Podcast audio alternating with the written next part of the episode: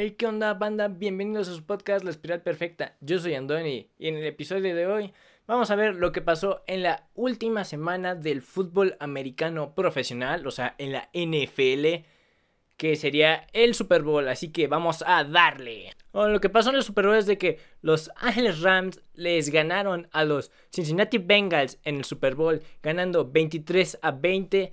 Hay muchas controversias el juego estuvo, la verdad, muy bueno en mi opinión. Juegos cardíacos, a mí me gustan los juegos cardíacos. Ya lo he mencionado en capítulos anteriores que a mí me gustan los capítulos cardíacos. No me gustan los palizas, a menos de que le vayas al equipo que le está dando la paliza al equipo contrario. Pero por lo regular es ahí como de, ok, les ganaron, pero ¿y qué más? Los juegos cardíacos estás todo tenso, cardíacos, por eso se llaman cardíacos, porque te puede dar un pao cardíaco de tan intensos que están. El arbitraje, el arbitraje estuvo pésimo, en mi opinión, muy pésimo. Al final empezaron a marcar cada cosa que era de o lo marcas o no lo marcas. Y también cabe mencionar que no marcaron una interferencia ofensiva, la cual es un error en mi opinión. Y también lo que he visto que hacen los árbitros es de que si no marcan ciertos castigos, quieren compensar después con castigos que no existen o son muy rigoristas, que sería como retroactividad, la cual este si en las leyes no puedes aplicar la retroactividad, no entiendo por qué en la NFL quieren aplicar eso. Si no lo marcaste, ok, está bien, eres humano, no lo marcaste, pero no marques cosas que no existen o que sean muy rigoristas. Cooper Cup fue el MVP del Super Bowl, teniendo 8 recepciones, 92 yardas, obviamente aéreas, y 2 touchdowns. Con eso fue el MVP del partido. Muy buena actuación del señor Cooper Cup y su historia es increíble, digna de otro episodio que probablemente haga en el futuro, no estoy muy seguro. Es una historia bastante interesante, pero creo que ya la han visto y si no, yo les voy a hacer el episodio para que no se pierdan nada de la increíble historia del señor Cooper Cup. Algo que también me pareció interesante en el Super Bowl fue que el señor Joe Burrow jugó con una lesión de rodilla, no sé si era el ligamento anterior cruzado o el MCL, que específicamente no sé qué ligamento es, pero estoy seguro que batalló con esa lesión hacia el final del partido. También es importante mencionar que si los Cincinnati Bengals no le consiguen una muy buena línea al señor Burrow, se convertirá en Andrew Locke segundo. Ya saben la historia del señor Andrew Locke, muchas lesiones, le cansó la rehabilitación, se retiró por mucho que le dolía, pero es mejor por su salud y decidió retirarse. El señor Joe Burrow puede que vaya por ese camino. Cincinnati le tiene que conseguir una línea ofensiva y pronto. Y en otras noticias ya anunciaron quiénes van a ser integrantes del Salón de la Fama para la clase del 2022. Y se las voy a mencionar y ya saben, los gráficos se los puedo dejar de cualquier lado. Preferencia se los dejo de este lado. Si han notado, estoy por lo regular de este lado de la cámara para poner gráficos de este lado si es que no caen en pantalla completa. Bueno, vamos a quiénes son los nuevos integrantes del Salón de la Fama y qué jugadores sí debieron haber entrado en comparación con otros. Richard Seymour es el siguiente integrante del Salón de la Fama. Muy buena carrera con los New England Patriots. Siguiente es el señor Coach Dick Vermeil, un excelente entrenador que ganó un Super Bowl con los Rams, estuvo con Filadelfia y también estuvo con Kansas City. Brian Young, otro liniero defensivo que tuvo muy buena carrera con los San Francisco 49ers. El siguiente es Tony Boselli, un excelente tackle ex Jacksonville Jaguar un referee Art McNally. De este, el referee, la neta, no sé qué tan bueno sea meter a un referee, no sé qué tanto haya influenciado en el juego posteriormente, si haya ayudado a que se creen nuevas reglas, pero en mi opinión las reglas se van creando por cosas que van haciendo los jugadores. Por ejemplo, la regla, no me acuerdo del nombre de la regla, pero los jugadores no se pueden quitar los cascos a cada rato. Es algo que hacía el señor Emmett Smith que anotaba un touchdown se quitaba el casco. A partir de eso hicieron una regla que los jugadores solo se pueden quitar el casco afuera del campo o en los tiempos fuera. El otro integrante del Salón de la Fama es Leroy Butler, el excelente safety de los Green Bay Packers. Muy buena decisión en mi opinión. Sumando a los otros jugadores que hicieron el Salón de la Fama está el señor Cliff Branch, un mítico receptor de los Oakland Raiders y Los Angeles Raiders, creo, pero no estaría tan seguro de eso. Y obviamente el señor Sam Mills, ex linebacker de los New Orleans Saints y de las Carolina Panthers. Viendo quiénes no hicieron el Salón de la Fama, yo creo que nada más hay como dos jugadores que sí debieron haber hecho el Salón de la Fama desde hace años. Señor Devin Hester, aunque es su primer año y sería primer año Salón de la Fama, es el mejor regresador en equipos especiales. Y si no lo mete es hacer un lado a los equipos especiales en la NFL que tienen cierta importancia en la NFL y agregaría al señor linebacker Zach Thomas, que es una bestia, tiene mejores números de, que Brian Urlacher y Urlacher fue primer año Salón de la Fama. No entiendo por qué el señor Zach Thomas no lo metieron desde antes. Las políticas del Salón de la Fama no las entiendo. El señor Jim Plunkett ganó dos Super Bowls con los Raiders y no está en el Salón de la Fama. Les digo, no entiendo las políticas del Salón de la Fama. Puede ser racismo, puede no serlo, pero están haciendo algo mal los directivos o los comisionados del Salón de la Fama están haciendo algo mal. Los votadores, quien vota, no sé quién sea, pero tienen que arreglar eso porque hay jugadores muy buenos que no deben de estar en el Salón de la Fama. Y hablando del Salón de la Fama, hay cierta controversia si el señor Matthew Stafford debería ser un Hall of Famer. En mi opinión es, no debe ser un Hall of Famer el señor Richard Sherman, ya mencionó de eso. No tiene más que un Pro Bowl y el Super Bowl, la neta, en mi opinión fue una actuación bastante pobre. Por algo no fue el MVP del Super Bowl. Y también el señor Richard Sherman mencionó de que está viviendo el señor Matthew Stafford en la era donde el pase es prolífero. ¿Qué quiero decir con esto? Los que han sido titular del 2000 para acá, 2020-22, si fueron titulares yo creo que de 5 a 8 años, tiene arriba de 30.000 yardas, cosa que no conseguían antes en los 70s, 80s, jugadores que estuvieron 12 años como titulares. Por ejemplo, el señor Jake Cutler, estoy seguro que tiene cerca de 40.000 yardas y solo fue titular unos 8 años aproximadamente con los Chicago Bears. Seguiremos con los premios de la NFL que ya tenemos quién fue el MVP, el novato del año y demás premios, pero vamos a verlos con más detalle. El MVP es el señor Aaron Rodgers. En mi opinión, el señor Tom Brady tenía mejores números que el señor Aaron Rodgers, pero otra vez esto se decidió desde que se votó quién fue el quarterback All Pro, que fue hace como tres semanas, creo. Bueno, tiene más, como un mes, yo diría.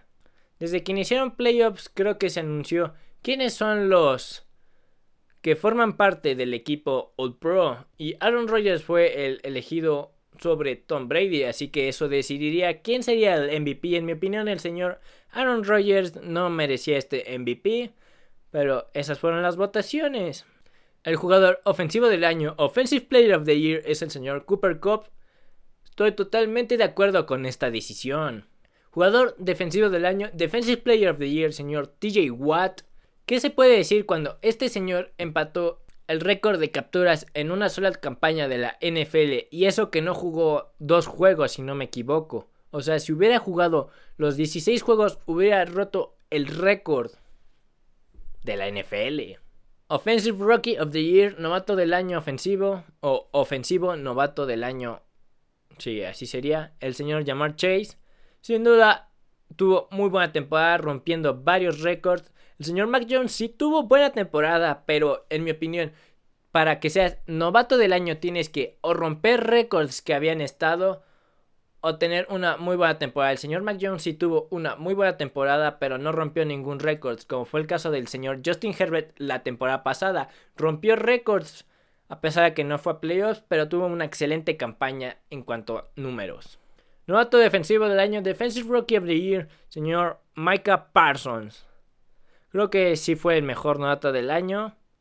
Vamos a ver qué pasa con estos jugadores que son novatos en su segundo año, que es donde los equipos ya saben cómo juegan en la NFL, porque si saben, en el colegial tienen diferentes tiempos, la velocidad es diferente, cómo juegan incluso es diferente.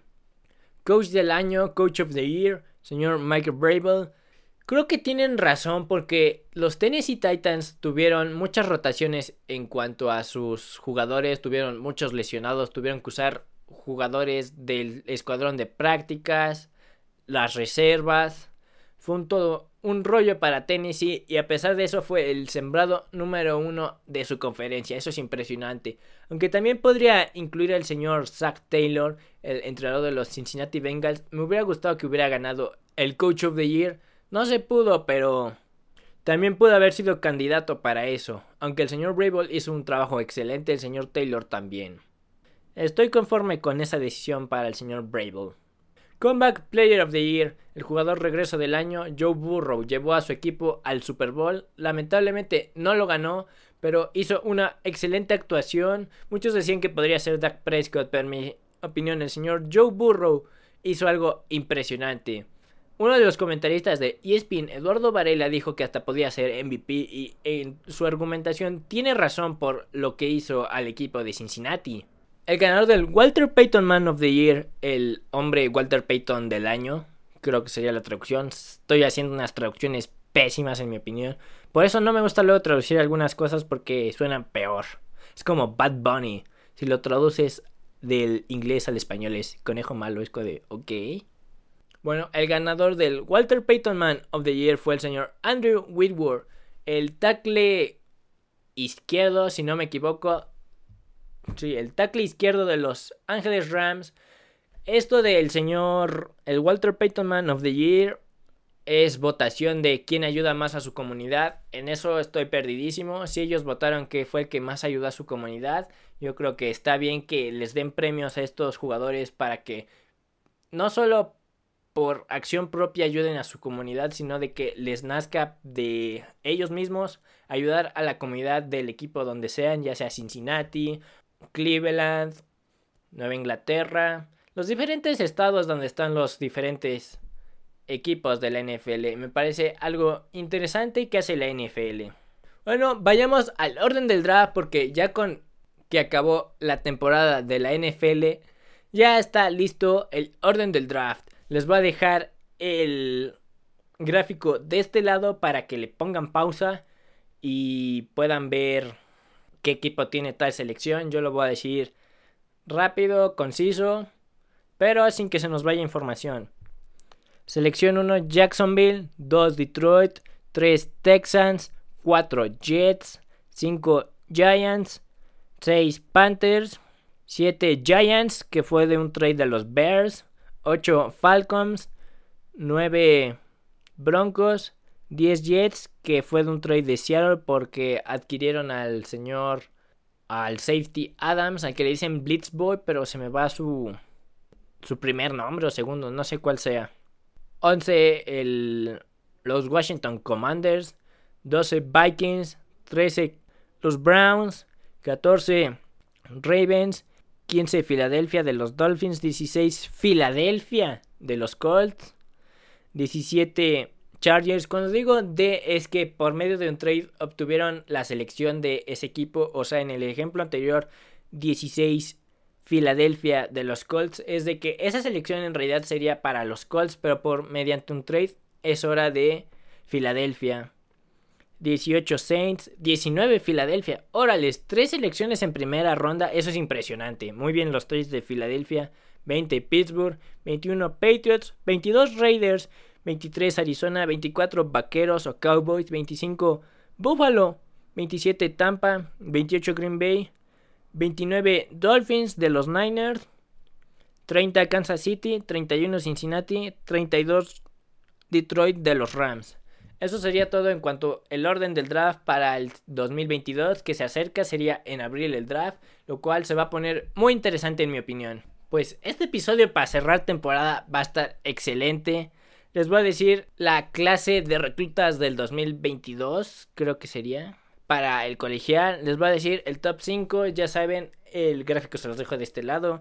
Número 1 es Texas AM con 22 reclutas del ESPN 300. ESPN 300 me imagino que son los 300 mejores reclutas de high school, o sea, preparatoria para universidad, college. Así que eso está impresionante.